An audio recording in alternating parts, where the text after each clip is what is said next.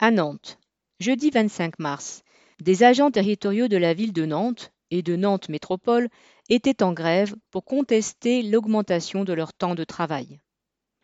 Comme dans d'autres communes, la mairie, entre parenthèses PS, EELV, PC, UBD, dirigée par Johanna Roland, entre parenthèses PS, veut faire passer le temps de travail de 1547 heures à 1607 heures, soit 60 heures supplémentaires par agent et par an.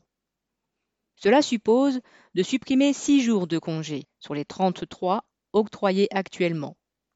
Avec cette économie, d'après la CGT, la mairie et la métropole pourraient se passer de recruter 300 agents à temps plein. Et la mairie ne s'arrête pas là. Suite à la modification des horaires, elle parle déjà de supprimer les tickets restaurants aux agents en équipe. Alors que les salaires sont bloqués depuis des années, que les conditions de travail se dégradent, les 1607 heures ne passent pas. Près de 1000 agents étaient en grève et ont défilé au cri de Johanna, nous voilà jusqu'aux portes de la mairie. Divers secteurs étaient représentés la voirie, la propreté urbaine, les espaces verts, le service de l'eau. Trois petits points. Cette journée était une première mobilisation, avant celle du 9 avril.